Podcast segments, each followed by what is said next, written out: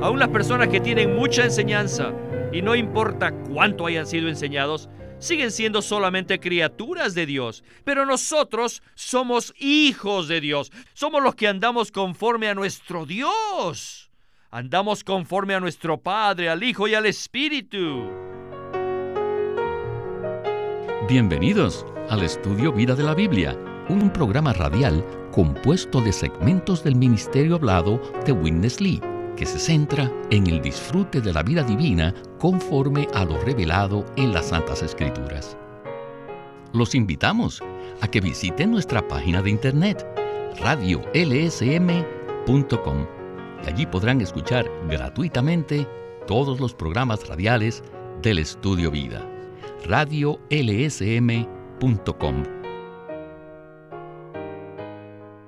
Gálatas, así como Romanos, nos revela que Dios nos salva de una manera dinámica y maravillosa.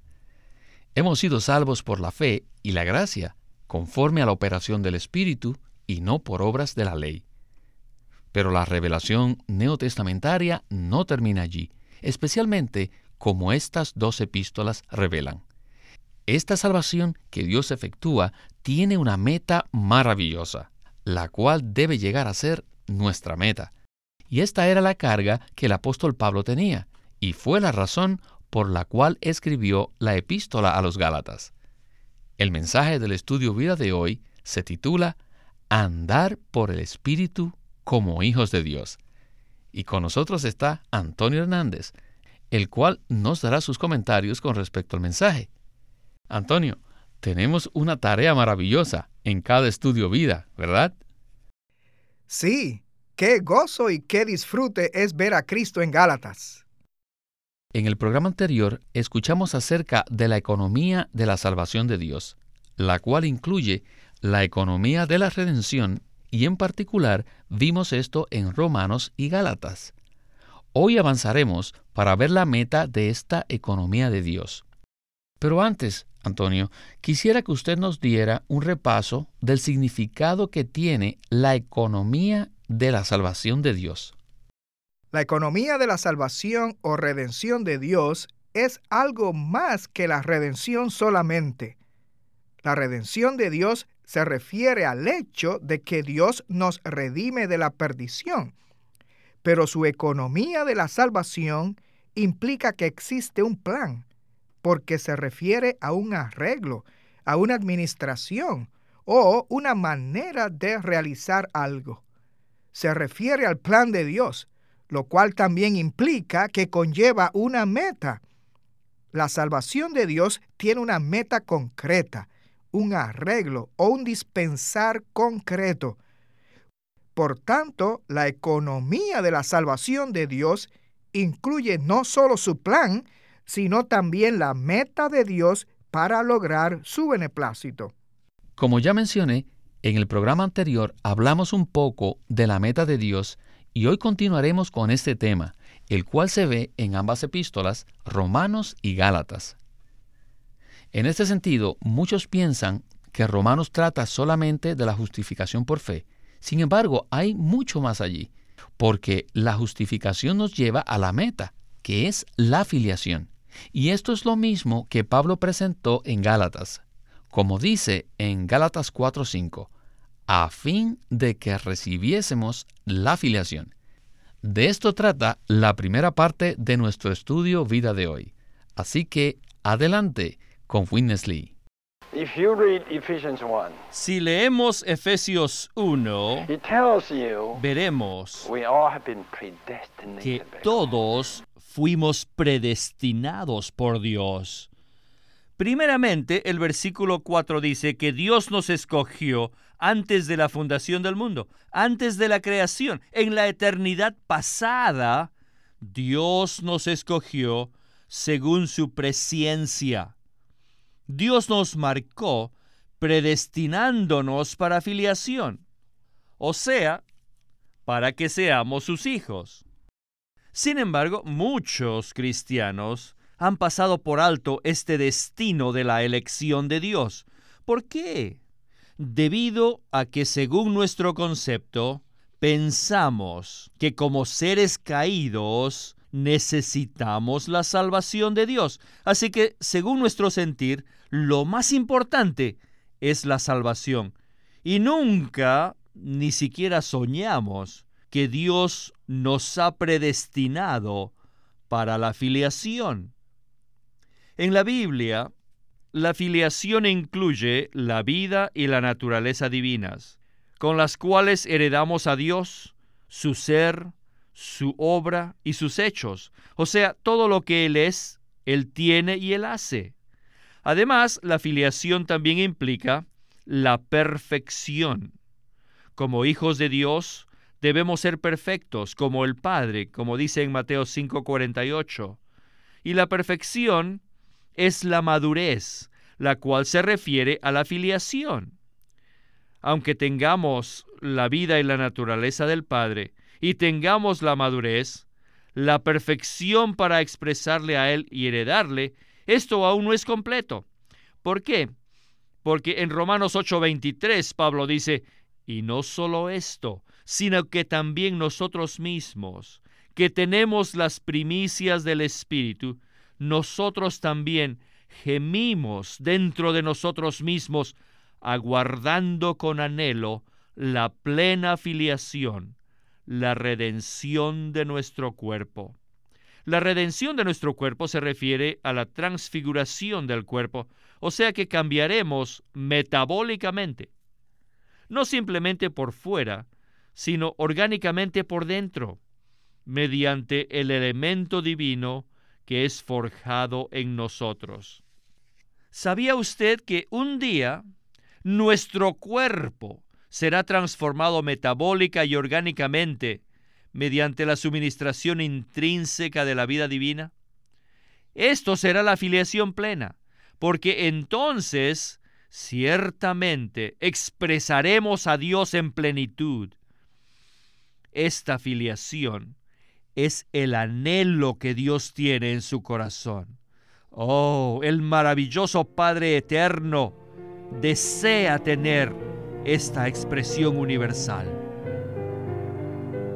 Antonio, cuando le pedimos al Señor Jesús que nos perdonara y que entrara en nosotros y nos salvara, Él entró y nos regocijamos.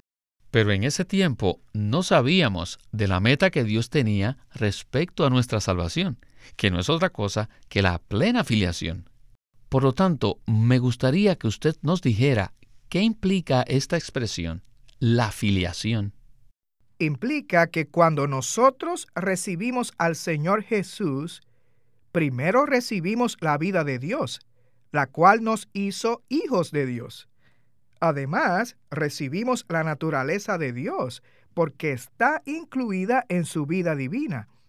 Por tanto, heredaremos a Dios con todas sus riquezas inescrutables. O sea, todo lo que Dios es, todo lo que Él tiene y lo que Él hace será nuestro.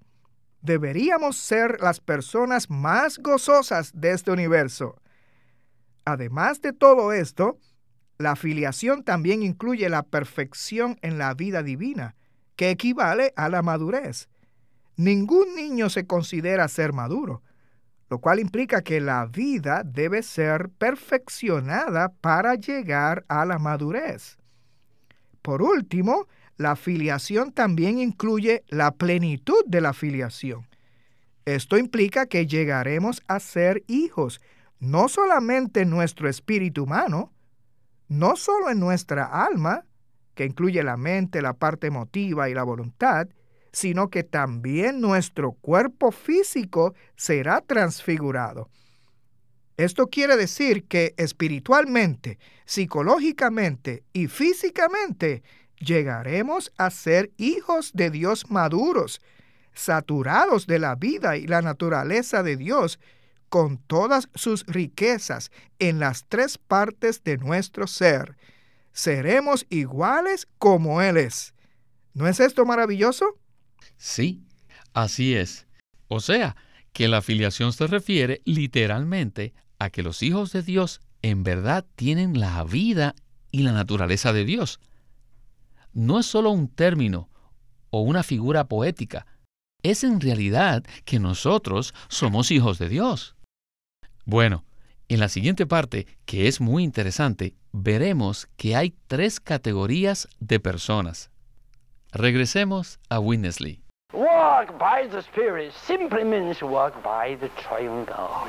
Andar por el Espíritu simplemente significa andar por el Dios triuno. Pero ¿cómo hacemos esto? Es debido a que hemos sido engendrados de Él para ser sus hijos entonces nosotros poseemos su vida y naturaleza. Así que es por eso que es posible andar por el Dios triuno. Los incrédulos, los que no creen en Jesucristo, no pueden andar por el Espíritu porque no tienen el Espíritu. Aún las personas que tienen mucha enseñanza, y no importa cuánto hayan sido enseñados, siguen siendo solamente criaturas de Dios. Pero nosotros somos hijos de Dios. Somos los que andamos conforme a nuestro Dios andamos conforme a nuestro Padre, al Hijo y al Espíritu. Con respecto a nuestra vida como seres humanos, existen tres principales clases de enseñanzas. En primer lugar, existen varias enseñanzas éticas. Estas nos enseñan a que seamos personas éticas, que nos comportemos y seamos las mejores personas. Todas las razas, ya sean griegos, egipcios, americanos, británicos, franceses, latinos, cualquier raza y toda raza, enseña a su gente lo mismo, a que se porten bien, que sean bondadosos, gentiles, que sean honestos, fieles, que no roben, que amen, etc. Todos hemos sido educados de esta manera. Además, hemos sido animados a orar para que nos ayude, porque no lo podemos lograr por nosotros mismos. Estas son enseñanzas éticas con un poco de religión. Esta es otra clase de enseñanza. La segunda clase consiste en que a fin de que los cristianos fundamentales vivamos adecuadamente, necesitamos ser guiados, inspirados y fortalecidos por el Espíritu Santo. Esta clase de enseñanza es popular entre los cristianos hoy en día. Aunque esta no tiene nada de malo en sí misma, es posible que sea utilizada solo para ayudar a los creyentes a vivir como criaturas de Dios con la ayuda del Espíritu Santo. En cierto modo, no está mal exhortar a otros a confiar en el Espíritu Santo y a recibir la ayuda del Espíritu Santo. Pero todo depende de la base que tengamos para confiar en Él. Si confiamos en el Espíritu Santo tomando como base el hecho de ser criaturas de Dios, en realidad estamos usurpando la ayuda del Espíritu. Pero si hemos de confiar en el Espíritu, debemos apoyarnos en la base de que somos hijos de Dios. Entonces disfrutaremos el Espíritu del Padre. De esto consiste la segunda clase de enseñanza. La tercera enseñanza es la mejor. ¿En qué base se apoya? Aleluya nos dice que según esta enseñanza hemos sido engendrados de Dios, para ser hijos de Dios poseyendo la vida y la naturaleza divinas. Y debido a que somos hijos de Dios, Él no solamente nos da el Espíritu, sino que Él mismo es ahora el Espíritu que está en nosotros para llevar a cabo la filiación, o sea, para hacernos sus hijos de una manera completa. Él no solo nos ayuda simplemente a que seamos amables, para que seamos más humildes o más poderosos. No, Él no es para eso. Dios mismo está ahora dentro de nosotros como el Espíritu vivificante, que es todo inclusivo para hacer nuestra vida y abundante suministración de vida. Él ahora vive en mí, no solamente para ayudarme a ser una persona buena, o ser la mejor esposa o el mejor esposo. No, Él está dentro de mí para lograr su filiación, o sea, para hacerme su hijo de una manera completa. Antonio, qué importante es esto y qué palabras tan maravillosas y claras hemos escuchado. Creo que este mensaje tiene mucha luz para nosotros de parte del Señor.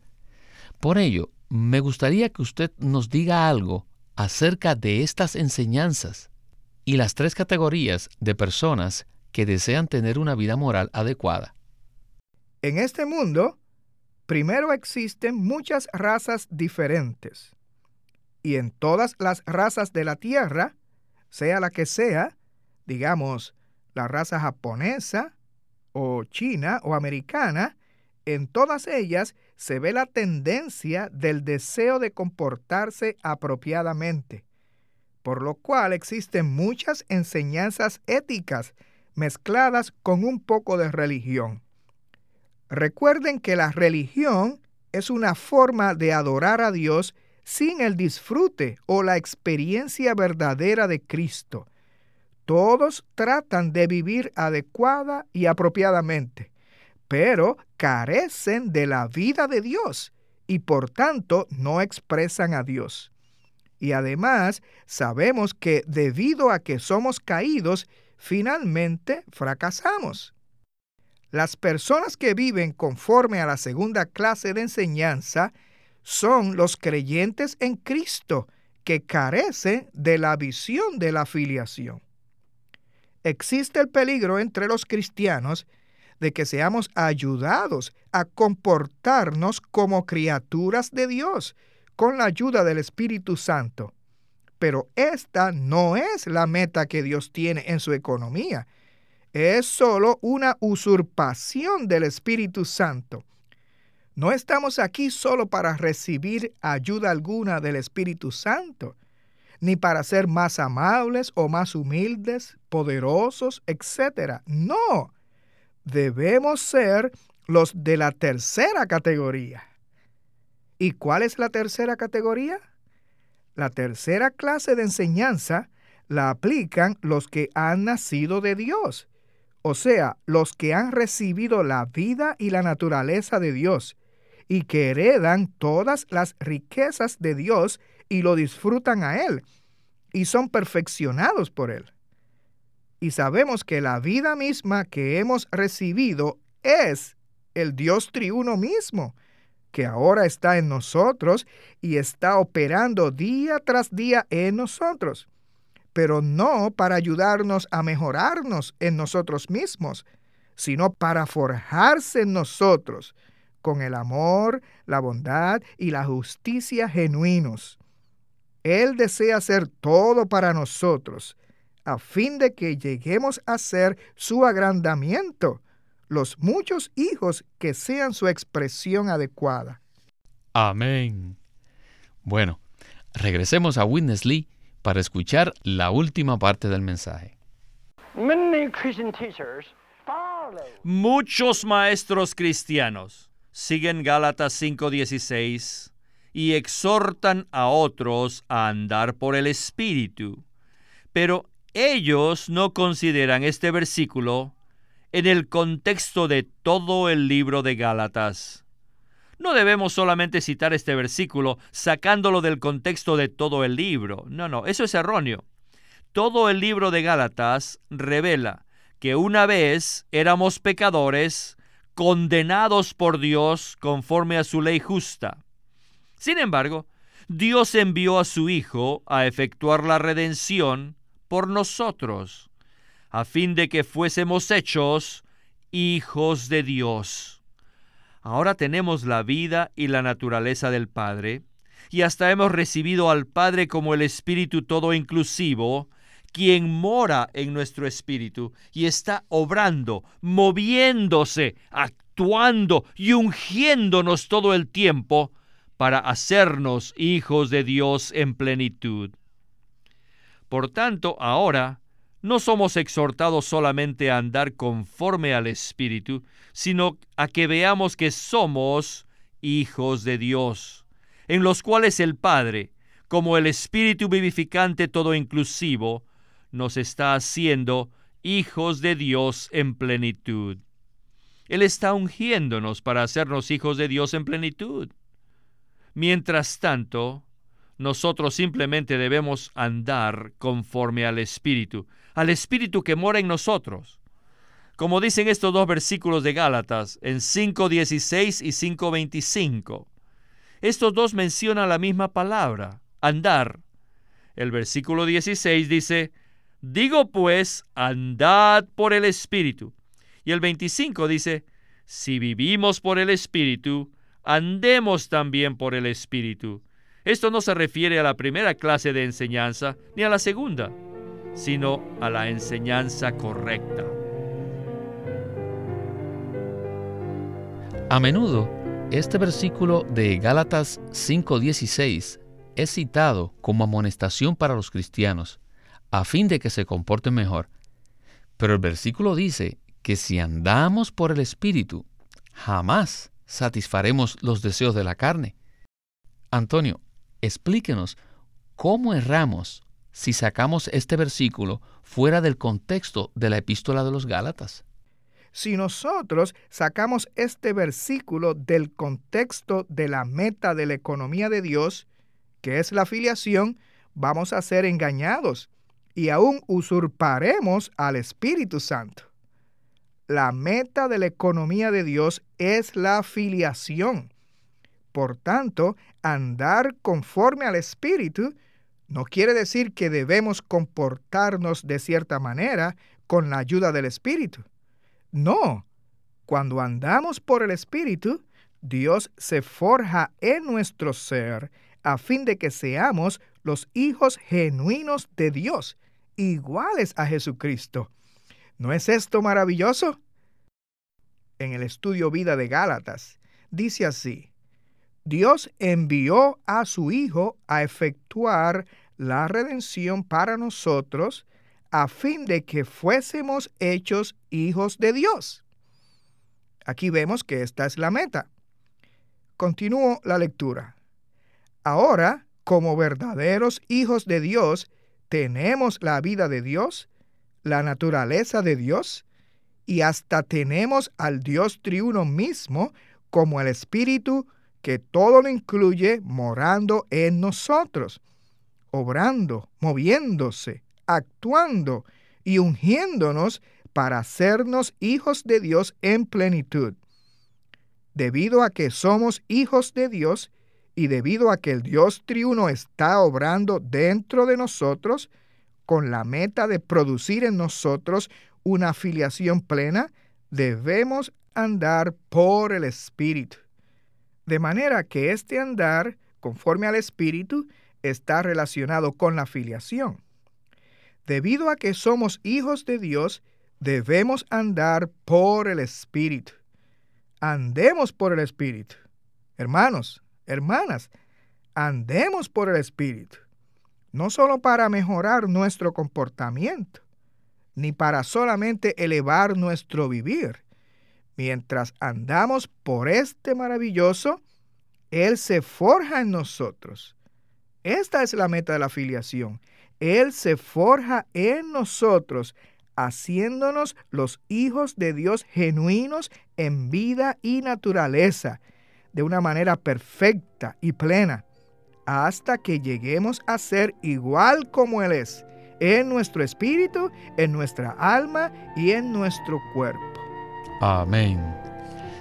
Bueno, Antonio, este ha sido el penúltimo mensaje de este estudio Vida de Gálatas que tanto hemos disfrutado. Así que le agradecemos su participación y esperamos que pronto esté con nosotros nuevamente. Gracias por su invitación.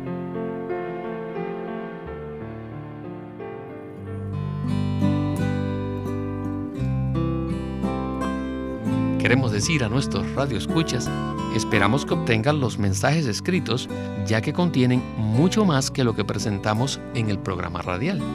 Por lo cual, les animamos a que nos llamen para saber los detalles con respecto a cómo recibir estos mensajes. Nuestro teléfono gratuito es 1-800-810-1149. 1-800-810-1149. Si desean, pueden comunicarse con nosotros enviándonos un correo electrónico a estudiovida.com lsm.org.